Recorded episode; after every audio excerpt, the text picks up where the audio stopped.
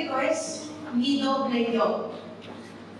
Y para ello vamos a leer la parábola, la parábola de los dos hijos y de la niña que encontramos en el Evangelio de Mateo en el capítulo 21. Desde el versículo 28 al 32. Leemos. Pero, ¿qué os parece? Un hombre tenía dos hijos. Y acercándose al primero le dijo, hijo, ve hoy a trabajar en mi niña. Y respondiendo, él dijo, no quiero. Pero después, arrepentido, fue. Y acercándose al otro le dijo de la misma manera. Y respondiendo él dijo, sí, Señor, voy. Y no fue. ¿Cuál de los dos hizo la voluntad de su padre? Dijeron ellos, el primero. Y Jesús le dijo, de cierto os digo que los publicanos y las rameras van delante de vosotros al reino de Dios. Porque vino a vosotros Juan en camino de justicia y no le creísteis. Pero los publicanos y las rameras le creyeron y vosotros, viendo esto, no os arrepentisteis después para creerle. Esta parábola eh, Jesús la cuenta en respuesta a los líderes religiosos que estaban poniendo en duda su autoridad. Y esto lo leemos en los versículos anteriores a esta historia. Y en, la, en cada parábola, como, como dijimos el domingo pasado, cada personaje tiene su significado, representa algo, nos habla, así como el mensaje que encontramos en una parábola. El Padre, ¿a quién representa el Padre? Representa a Jesús y su mensaje sobre el reino de Dios, pero también representa a Dios Padre. El primer hijo, el primer hijo representa a los paganos, a los pecadores, que primero dijeron no a cumplir las leyes judías, pero después de escuchar el mensaje de Jesús y de Juan el Bautista, sí creyeron a la predicación y practicaron el mensaje del reino de Dios. ¿Y el segundo hijo? ¿Quién es el segundo hijo? El segundo hijo representaba a los fariseos, a los sacerdotes, a los ancianos, a los líderes religiosos de Israel que al, principio dijeron sí a cumplir los diez mandamientos, pero después no los cumplieron ni aceptaron el mensaje de Jesús. Así que los dos hijos podemos decir que representan dos tipos de personas, ¿verdad? ¿Sí? Representan dos tipos de personas, dos actitudes, comportamientos contrarios entre ellos y, hacia Jesús y su mensaje. Pero yo he reflexionado una cosa, que también creo que cada persona puede encontrarse a ser como el primer hijo y como el segundo hijo a la vez. Cada persona puede descubrir así su doble yo. Las dos caras que tenemos en nuestra vida. Y de esto vamos a hablar en esta mañana, mirando a cada personaje, intentando abrazar y recibir todo lo que la palabra puede decirnos en esta mañana. Amén el Padre. Vamos a observar primeramente la figura del Padre. El Padre es el, personaje principal de esta historia. Un padre que tiene dos hijos y es el retrato de Dios Padre. Y quiero destacar que con diferencia a la parábola del hijo pródigo, en la cual estuvimos mirando la última vez que prediqué, en esta parábola se destaca más bien la filiación entre hijo y padre. Siempre hay dos hijos, pero no se habla de la hermandad entre ellos. Se recalca más bien la veracidad de la relación que hay entre un hijo y su padre, esa filiación más importante que lo que podamos tener con nuestros hermanos, que obviamente es una consecuencia de ello. Así que se enfatiza en esta parábola más bien la, veracidad de nuestra relación con Dios que antes que con los demás. Hijo es un término que solo se puede originar mediante la regeneración cuando recibimos el espíritu de adopción, como nos dice Gálatas 4:5. Y nos convertimos en hijos y Dios se convierte en nuestro Padre, ¿verdad? Y este punto era importante porque iba en respuesta a la actitud de los religiosos, a los cuales Jesús estaba enseñando algo.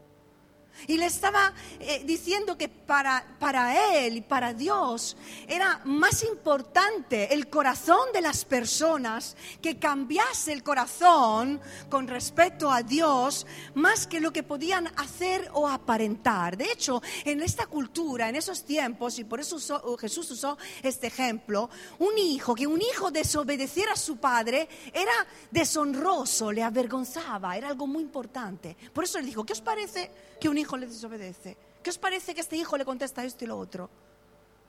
Porque para ellos era algo muy importante el ser hijo, tener ese sentido de pertenencia con tu padre y tenerle respeto, obedecerle en todo. Y eso nos hace pensar, ¿no? Que antes de mirar a lo que podemos hacer para el Señor, de qué manera le podamos servir, lo que le interesa a Dios por encima de todo es quién eres para Él quiénes somos en Él. Que podamos encontrar nuestra verdadera identidad de hijos de Dios, nuestra esencia como hijos de Dios, como creyentes. Porque hermanos, nuestra identidad y nuestro valor no depende de lo que hacemos, sino de lo que somos en Dios. ¿Cuántos dicen amén? Dios nos ha creado para amarnos. Él quería hijos. Hijos a los cuales cuidar, a los cuales amar, a los cuales enseñar. Pero es importante esto, hermanos, porque no somos simples empleados. No somos simples empleados para el Señor, que parece que tenemos que producir, producir, rendir, aparentar para ser considerados buenos hijos. Y lo digo por experiencia propia, porque yo por muchos años, hermanos, me he sentido así que tenía que hacerlo todo bien para ser una buena hija para mi madre. Que tenía que hacerlo siempre todo bien en la iglesia para que me apreciaran y me valoraran como pastora. Que tenía que hacerlo todo bien y cumplir en mi iglesia de joven para que pudieran contar conmigo para servir al Señor. Que tenía que responder siempre bien y actuar siempre bien para que para mantener mis amistades, para que me amaran. Hasta que he encontrado la libertad y la verdad en entender que quien me ama, me, ama por cómo soy. Y es que Dios te ama tal y como eres. Y quien está a tu lado, a pesar de tus defectos, porque te ama de verdad. Tú eres amado. Tú eres amada por Dios y por las personas. ¿Y cuántos de nosotros Hermanos, después de años en el Señor, caemos en el error de valorar nuestra vida por lo que producimos y caemos en un afán, en un querer hacer, en un activismo, olvidando quiénes somos en Dios. Y terminamos buscando la afirmación y la aprobación de las personas porque lo necesitamos para sentirnos que lo estamos haciendo bien. Me lo tienen que decir bien, si no, no lo sé si lo estoy haciendo bien, porque dependo, mi valor depende de lo que los demás me digan. ¿Os ha pasado alguna vez? Nos sentimos como el hermano mayor de la parábola del hijo pródigo que pensaba que tenía que hacerlo todo bien para merecerse una fiesta en su honor. ¿Cuántas veces olvido, olvidas, olvidamos la base de nuestra relación con Dios? Porque nos convertimos y nos vemos en simples empleados. Somos hijos de Dios. Somos aceptos ante Dios por medio de la sangre de Jesucristo, que nos justifica, que nos hace aptos, que nos hace dignos. No, no vamos ante Él y ante su trono porque nuestra dignidad dependa de lo que hacemos o de lo bien que lo hacemos. No vamos a la presencia del Señor porque nos lo hemos merecido hoy, porque me he portado bien. Vamos porque por medio de Jesucristo podemos acceder al trono de la gracia y ser llamados hijos de Dios. Amén. Porque muchas veces pensamos, nos sentimos, es que no soy digno de acercarme a Dios, no me encuentro bien, no estoy bien, he actuado bien, he actuado mal o hay algún pecado en mi vida. No, no, me siento bien, no voy a la iglesia, no estoy bien. Si es que precisamente para cuando no estés bien está Cristo. Precisamente cuando no me encuentro bien es cuando tengo que buscar a los hermanos. Precisamente cuando es pecado, cuando he fracasado, cuando me siento que lo he hecho todo mal, es cuando tenemos que buscar a Jesús como hijos a Dios. Porque Jesús ha venido para esos momentos. Ha venido para los enfermos, no para los sanos. Ha venido para los perdidos, no para aquellos que lo han encontrado todo. Ha venido para los cansados, para darle su yugo que es ligero. Y a veces somos nosotros esos perdidos. Nuestro doble yo está enfermo, está perdido, está cansado, está herido y no puede aparentar estar mal. Y una vez que descubramos de que somos hijos de Dios, entendemos que para cada hijo hay una viña que cuidar. Amén.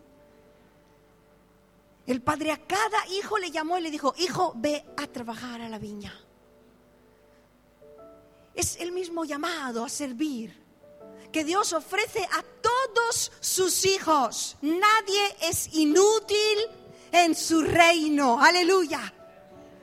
Para cada uno de sus hijos, el Padre tiene una tarea específica. Y si la descuidas, nadie más cuidará de ella.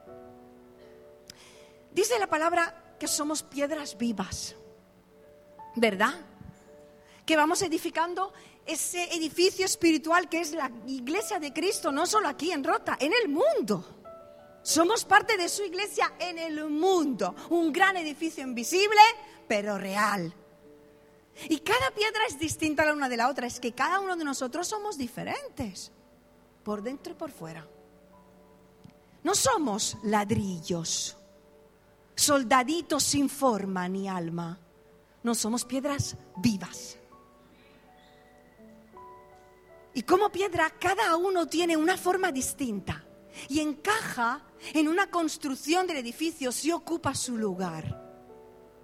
Siempre he creído, hermanos, y lo he predicado desde este púlpito muchas veces, que todos somos útiles y nadie indispensable y que si tú no lo haces, Dios se usará de otro, ¿verdad? Pero he entendido que esta es una media verdad. No es del todo cierto, lo va a hacer, pero hay, algo escondido ahí. Porque si tú no haces lo que Dios te pide que hagas, se quedará un espacio vacío en la pared. Porque esa piedra encajaba y eras tú. Y si pongo otra piedra, quedarán huequitos alrededor de esa piedra. Porque si tú no lo haces, siempre faltará algo, porque nadie lo hará como lo harías tú. Por eso el Señor te ha diseñado como hijo y como hija suya, con la forma que tiene, con el carácter que tiene, con, lo, con las cualidades que tiene, con las virtudes que tiene, para que le sirvas con lo que Dios ha puesto en tus manos y cumplas con el propósito que Dios tiene en tu vida. Por eso eso es importante, porque podemos decir, bueno, no lo hago, que lo haga otro, este lo va a hacer mejor que yo. En fin, si no lo hago yo, pues el Señor. Pero es que las cosas no saldrían tan bien como saldrían si tú lo harías. Y ocuparas tu lugar dentro de la viña del Señor. Ocupa tu lugar en la viña del Señor. Descubre cuál es tu propósito, tu función, tu forma, tu rol y cumple con su voluntad como hijo en medio de la obra de Dios. Porque la voluntad de Dios es buena, es agradable y es perfecta, pero es que es perfecta para ti. Y resulta que lo que es perfecto para ti no lo es para mí, porque cada historia es diferente. El padre le dijo al hijo, ve hoy a trabajar a mi viña. Y merece una reflexión, porque habría podido decir, ve a trabajar. Dijo, ve hoy a trabajar a mi viña. Porque la tarea que tu padre quiere encomendarte debe realizarse mientras tanto que sea hoy. Porque a lo mejor mañana ya será tarde. Y mira, no lo digo solo porque el mañana no existe, el mañana no lo conocemos, el mañana pues no puedo hacer planes porque no sé, sino, sino, porque el mañana también representa una nueva etapa de tu vida, de la mía, una nueva etapa de, tu familia, de tu vida personal, laboral. Tú no sabes cómo será el mañana. No sabes qué etapa atravesará tu familia o en qué momento vivirá la iglesia. Dios lo hace todo perfecto a su tiempo y nos pide que hagamos cosas en cada momento conforme a lo que estamos viviendo. Por eso, hoy, si oyeres la voz del Espíritu Santo, no seas rebelde a esa voz. Obedece, dile sí al Señor y sírvele con lo que eres y con lo que tienes en tus manos. Amén. El segundo personaje es el primer hijo.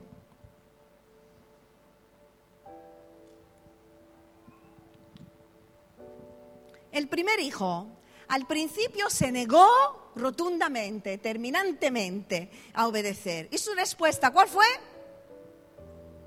Si se negó, ¿cuál fue? No, no quiero. Pero después dice que se arrepintió, reflexionó, se lo pensó, oró y lo hizo obedeció.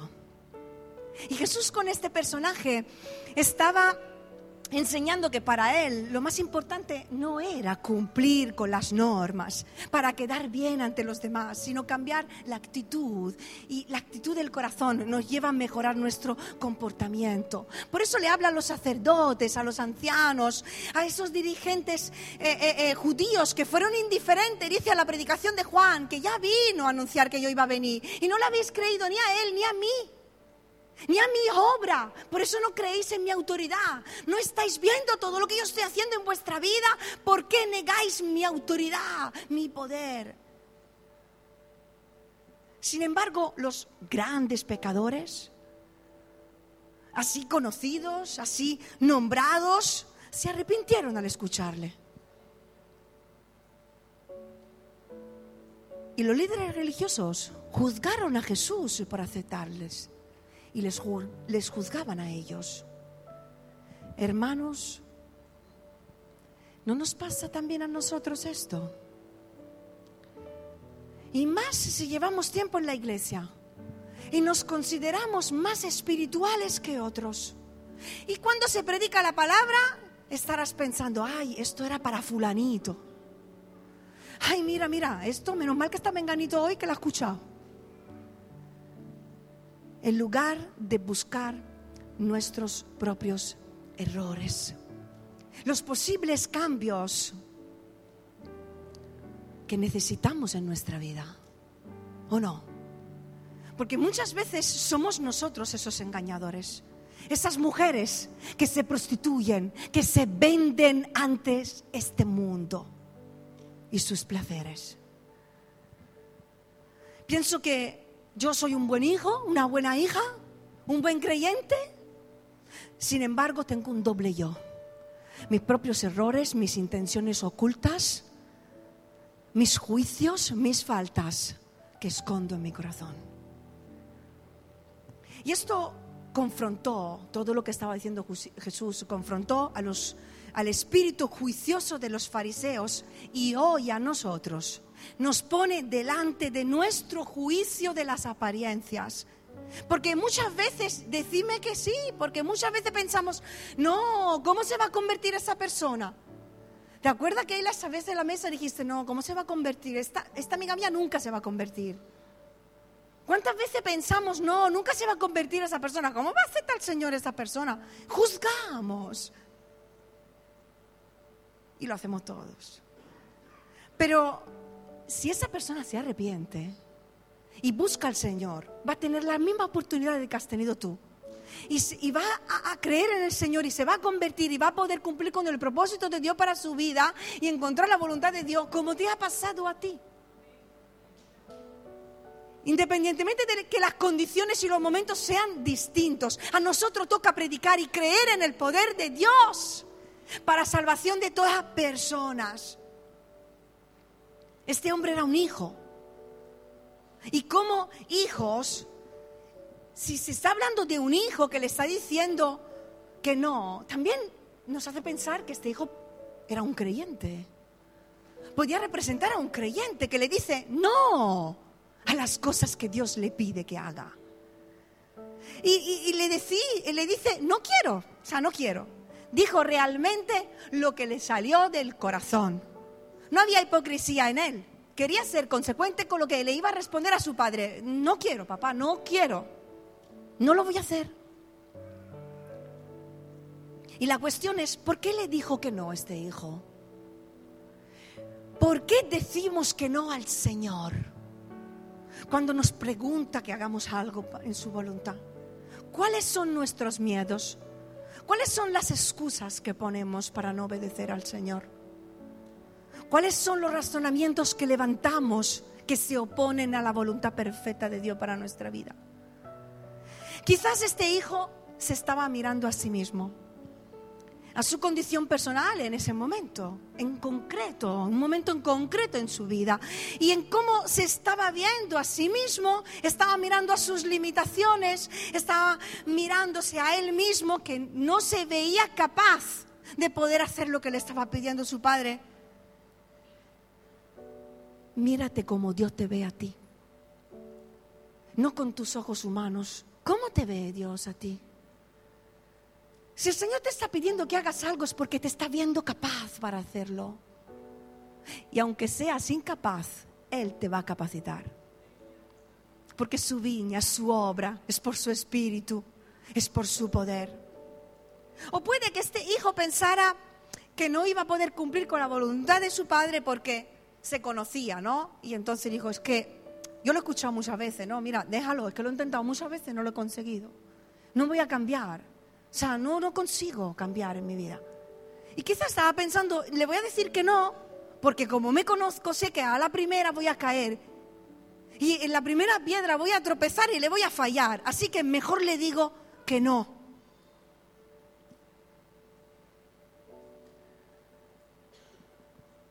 Porque muchas veces hemos intentado abandonar pecados cadenas. Y nos hemos visto cayendo en lo mismo.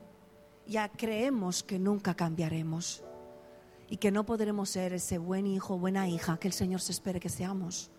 Pero Dios no busca hijos perfectos, aleluya. Busca hijos obedientes. Busca hijos e hijas que le amen, que de corazón sincero se acerquen a Él y que se dispongan siendo consciente de sus debilidades, de sus defectos, pero sin decirle que no al Señor. Yo por carácter, aunque parezco, o sea, soy muy echada para adelante, quien me conoce de verdad sabe que a la primera te voy a decir que no. Porque la primera cosa que yo pienso no lo puedo hacer. No voy a ser capaz. Claro, este es mi doble yo. Y un ejemplo, fuimos a Colombia y me dijo Guillermo Santo, me pidió, ¿puedes traducir un, pequeño mensaje de Kirk, uno del que venía a predicar aquí en Sevilla, para enviarlo en España? Yo, no, lo oíste si tú hablas inglés. Que no, que no, Guillermo, que yo no puedo. Que sí tú puedes. Que no, que no lo voy a hacer bien. Mira, mejor que lo pida otra persona. Y así se quedó la cosa, dice Loide. Pero Guillermo es pastor, pero es, psicólogo. Y me ha estado observando en estos meses. Y cuando nos encontramos em, en una cena, me dice, no, ¿dónde fue? No sé si fue en Colombia o fue, no, aquí, en España, en Sevilla, antes del Congreso. Y me dice, bueno, Loide, tú en la comida con los predicadores nos vas a traducir. Yo, no, Guillermo, no. Es que no me dejó ni terminar. Me dijo, Loide, tú a la primera siempre dice que no, porque piensas que no eres capaz, pero luego lo haces muy bien. Así que ármate de valor, porque lo vas a hacer bien. Y donde te vas a equivocar, vamos a estar nosotros. ¿Cuántas veces lo hacemos, eh, eh, amigos, hermanos? Porque nos vemos con nuestros ojos humanos y tenemos miedo a equivocarnos, a hacerlo mal. Y muchas veces no cambiamos porque no queremos cambiar.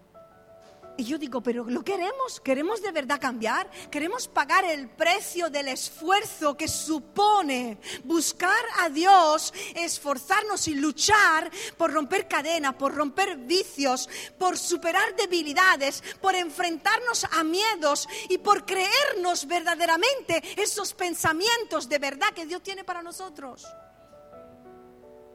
Porque a veces preferimos revolcarnos ahí en nuestro victimismo, en nuestros dolores, antes que levantarnos y luchar contra los gigantes.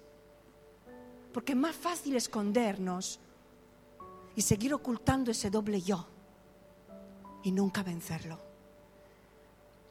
O quizás lo que realmente había en su corazón era no quiero porque no quiero pagar el precio, no quiero pagar el precio de servir a Dios, no quiero pagar el precio de trabajar bajo el sol en tu viña, papá, no quiero hacer tu voluntad.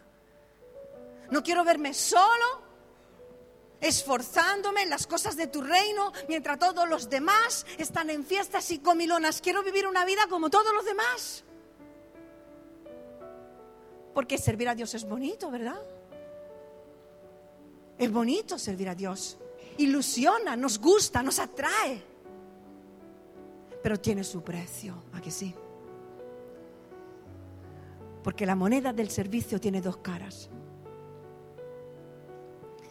Es verdad que cuando descubrimos lo que Dios ha puesto en nuestra mano, lo que podemos hacer en su reino, eso nos realiza y nos permite cumplir con su voluntad, nos permite hacer algo, sentirnos útiles, sentirnos parte de... Y, en ocasiones incluso recibimos halagos por parte de la gente, pero sabéis, esos halagos duran unos minutos. El efecto de ese halago dura unos minutos y no pueden sostener nuestro servicio.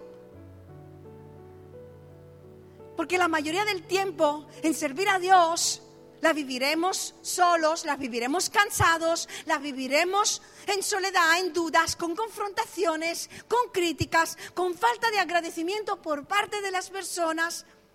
¿Eres consciente de que la gente mirará más lo que haces mal que tanta cosa buena que has hecho?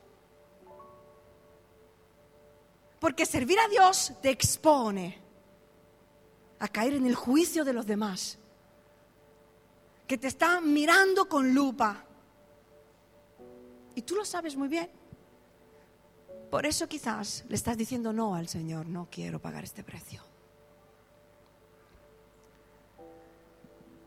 Pero si Dios hoy te está llamando, es porque Él va a estar contigo. Lo único que puede sostener tu servicio en Dios, en la viña, es saber que tu Padre te ha llamado. Te ha llamado te ha llamado a ti para algo específico que el que está sentado a tu lado no lo puede hacer. Y Él quiere estar a tu lado. Y si tú en tu corazón decides servirle hasta el final, pase lo que pase, tú traerás un fruto de gloria en su reino. Y un día le verás cara a cara y te dirá, bien hecho, hijo mío.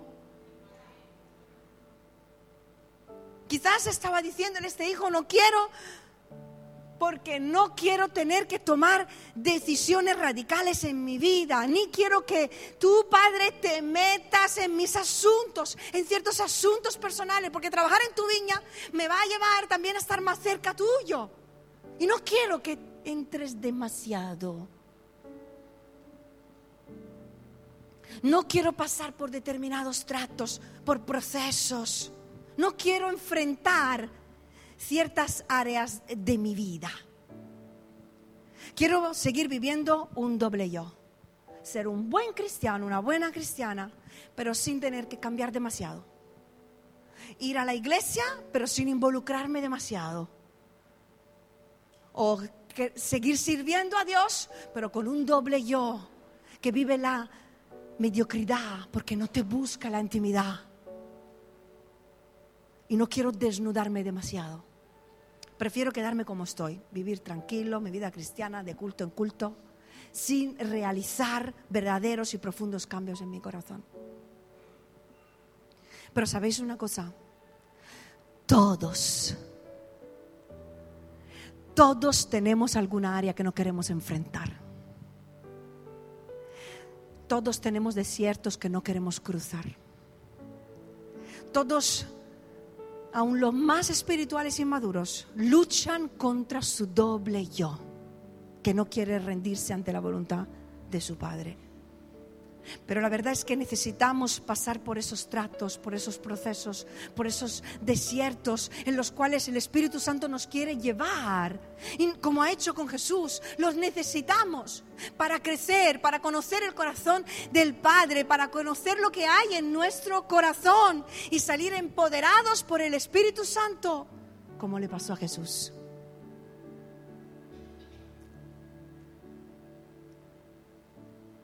Quizás dijo, no quiero, pero luego reflexionó, se arrepiente y va. El arrepentimiento, si hablamos del arrepentimiento, llega un momento en el que el hijo pródigo dice la palabra que vuelve en sí, ¿verdad? Y va a su padre.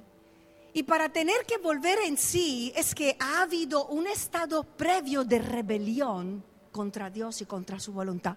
Es como, alguien lo describe como una especie de locura. Y el volver en sí representa el regreso al sano juicio. Hermanos, es como si a veces una locura nos envuelve. Esos pensamientos negativos, incrédulos, mentirosos, engañosos, nos envuelven en una nube de opresión que como una venda ciegan nuestros ojos y no somos capaces de vernos en el plan de Dios, no somos capaces de ver quién es nuestro Padre, no somos capaces de servirle. En este día, oye la voz de tu Padre que te está diciendo, tú eres importante, tú eres el llamado, tú eres una tarea, tiene una tarea específica, tú eres mi hijo amado y quiero quitar las vendas de tus ojos y liberarte de tu miedo y tus mentiras para que te levantes, me sirvas y avances. Amén. Y por último, el segundo hijo. ¿Qué hizo el segundo hijo? El segundo hijo prometió obedecer, pero no lo hizo. Le respondió a su, padre, sí, voy. Dijo, sí, señor, voy. Pero no fue. Y este hijo es tan desobediente como el otro. Como si hubiese dicho que no desde el principio, porque dijo sí, pero luego hizo lo contrario. No fue consecuente con sus palabras, con sus promesas aparentaba ser justo por fuera y bueno, pero por dentro seguía lejos del corazón de Dios. Porque mientras su padre estaba cerca le dijo, sí Señor, pero estaba ocultando una determinación de no obedecer. De hecho, cuando se fue, salió lo que había dentro. Desobediencia, apariencia, superficialidad, orgullo, rebeldía, tibiez, carnalidad, el no quiero de su doble yo. Y a veces tenemos un doble yo, hermanos. Somos buenos pero malos a la vez.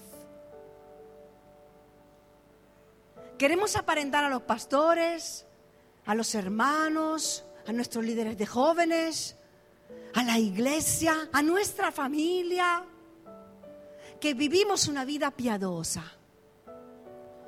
Pero en realidad nuestra vida por dentro es mediocre. Hay pecados, hay intenciones ocultas, hay inmadurez, hay falta de intimidad con Dios. Y es que, ¿sabéis? Cuando entendamos que no se trata de nuestra vida ante los demás, sino de nuestra relación con Dios, entonces algo hará clic porque es a Él a quien tengo que rendirle cuenta. Es a Dios a quien tenemos que agradar.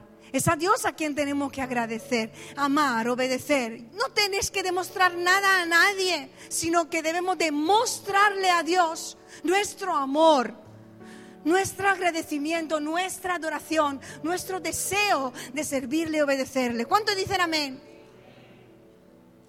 Quizás a los hombres le podemos esconder las cosas. Pero a Dios no le podemos esconder nada porque dice la palabra que Él conoce nuestro corazón. Y dice, dice en el Nuevo Testamento, no recuerdo qué epístola que lo parafraseo, que a algunos los pecados, las cosas se le descubren pronto, pero a otros se tarda más en descubrir. pero al final todo lo que está oculto sale a la luz. Todo lo que guardamos en el corazón saldrá. ¿Y sabéis cómo se verá? Por los frutos que dará nuestra vida. Así que hoy deja tu pasado, deja el peso que llevas en tu mochila, suelta tus heridas, tu orgullo, tu máscara, quítate la máscara. Va a pasar el carnaval. Y avanza con esfuerzo. Este hijo profesó obediencia, pero su actitud estaba predeterminada. En realidad no tenía ninguna intención de ir. Es como cuando no tenemos ganas de quedar con alguien, ¿no? Pero, claro, dice, quedamos el martes a las seis. Sí, sí, vale, tío, nos vemos ahí. Pero en realidad no tenemos ganas. Pero por no quedar mal, le decimos, sí, sí. Pero luego no vamos y buscamos una excusa barata para no ir. O nos encontramos a alguien en la calle y dice, ahora está hoy, tío, verdad, tenemos que quedar, Quillo, tenemos que quedar. Sí, sí, ya te llamo, ya quedamos. años y años, cada vez que nos vemos lo mismo, nunca quedamos, porque, porque no nos interesa. Realmente no nos importa quedar con esta persona. No nos importa pasar tiempo con esa persona. Y pienso que a veces pensamos que podemos tratar a Dios de la misma manera. Decirle, sí, sí, Señor, mañana quedo contigo y dejarlo colgado día tras día porque nunca paramos con Él. O decirle, sí, voy a, cambiar, sí, voy a servirte y no lo hacemos porque no nos interesa porque verdaderamente mi doble yo dentro no quiere. También en ocasiones le decimos sí al Señor y no lo hacemos no porque no querramos, sino porque nos hemos enredado en tantas cosas secundarias y superficiales que ya hemos gastado todo nuestro dinero, todo nuestro recurso, todo nuestro tiempo y todo nuestro corazón en lo secundario ya no queda nada para invertirlo en el reino de Dios. Dios no nos obliga, no nos obliga a, a servirle, a amarle, pero si te comprometes, Él se espera que tú lo hagas. Amén. Que tú cumplas con los propósitos que Dios tiene para tu vida. Y cumplir con los propósitos de Dios no es otra cosa que hacer su voluntad. Tratar de serle fiel. ¿Cuántos quieren ser fiel al Señor? Tratar de ser fiel a lo que prometemos. Porque vemos en esta historia que de nada sirve decirle al Señor, sí Señor, heme aquí, envíame a mí, y luego no vamos, no estamos, no damos, no hacemos, no hablamos y no cumplimos con lo que le hemos prometido. Yo no sé qué cosas debía dejar este hijo o a las que tenía que renunciar para decidir ir a trabajar en la viña de su padre. Pero entiendo que como escuchamos el miércoles por la misionera Jenny, servir a Dios tiene que doler. Misiones tiene que doler. Hacer la voluntad de Dios tiene que doler, tiene que doler a tus rodillas, tiene que doler a tus bolsillos y tiene que doler a tu corazón. Porque descubrirás que para avanzar y crecer y servir a Dios a pleno tendrás que renunciar a cosas. Tendrás que dejar atrás personas, relaciones, actitudes. Tendrás que renunciar quizás a la abundancia por escoger hacer la voluntad de Dios. Tendrás que renunciar en tener tanto tiempo libre con tus amigos para buscar al Señor, para mirar al necesitado, para servir a tu Padre en su reino, en su viña.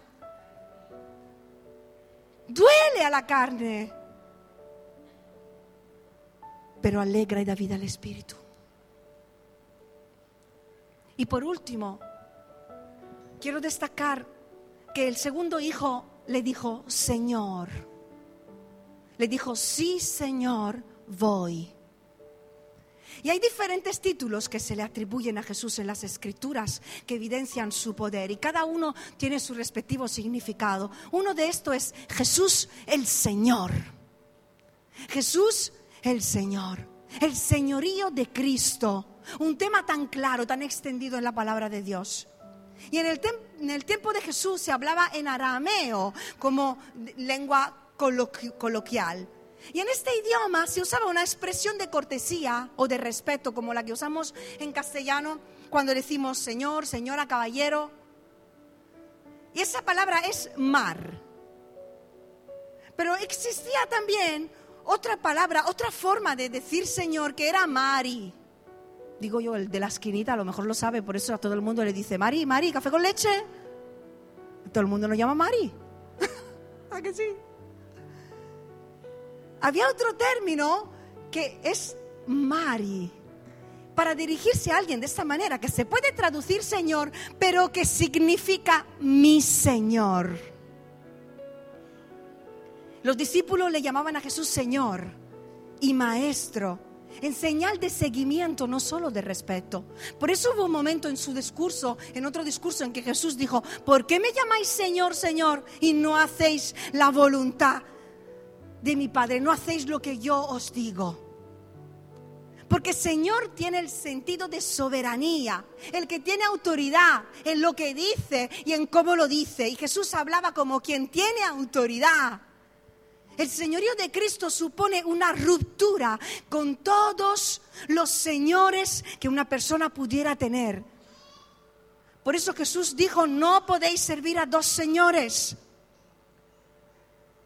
porque o aborrecerá al uno y amará al otro, o estimará al uno y menospreciará al otro. No podéis servir a dos señores. No puedes tener un doble yo. De la misma fuente, dice Santiago, no puede salir agua dulce y amarga. Pero resulta que cada día de mi boca sale bendición y maldición ando en el espíritu, pero a la vez quiero satisfacer todavía los deseos de la carne, como dice Gálatas. Quiero orar con mis hermanos, pero también me gusta criticarles de vez en cuando. Pero los amo. Quiero amar, quiero perdonar, pero a veces se merece guardar un poco de, rencor, de distancia y darle indiferencia, que es la peor arma. Amo estar con la iglesia, pero todavía me gusta mucho el mundo también. Mi doble yo. ¿Por qué? Porque cada uno de nosotros tiene un doble yo que tiene que someterse completamente al señorío de Cristo. Tiene que someterse completamente a Dios, a su voluntad. Así que decirle a Dios, sí, Señor, va a suponer una entrega total. Así que en esta mañana quizás llevas tiempo siendo parte de la iglesia, pero por circunstancias has olvidado tu sentido de pertenencia, de hijo como padre, el valor de hijo que tienes. Has olvidado que no tiene que demostrar nada a nadie, sino disfrutar de la relación con tu padre y disfrutar de la iglesia, como dije el otro domingo, porque la iglesia está para disfrutarla Amar a Dios es un disfrute, no es una carga. Servir a Dios y amar a la iglesia, estar aquí, no tiene por qué ser un peso, una obligación a otro culto, a ver qué nos sueltan hoy, a ver qué canciones cantamos. La iglesia está para disfrutarla. Quizás puede que por un tiempo le dijiste no al Señor, puede que le diste la espalda, puede que tomase decisiones equivocadas, has hecho errores. No estuviste dispuesto hacer lo que el Señor te estaba pidiendo, pero hoy tu Padre vuelve a invitarte a trabajar en su viña, a servirle, porque te ofrece una nueva oportunidad para ser su hijo y encontrar tu lugar en su reino. Y si hoy destacas tu doble yo, esa lucha entre el sí, pero no, en cuanto a tu entrega total al Señor, decide hoy consagrar completamente tu corazón, tu mente, tu vida entera al Señor. ¿Cuántos dicen amén? Vamos a cerrar nuestros ojos, vamos a ponernos todos de pie. Y vamos a orar porque estoy segura de que esta palabra nos ha hablado a todos. Así que te quiero invitar ahí donde estás a poner tu mano sobre tu corazón. Y vamos a orar todos juntos. Todos somos hijos y el mismo Padre está aquí. Nos ama, nos llama, nos cuida, nos conoce, nos acepta y nos da oportunidad.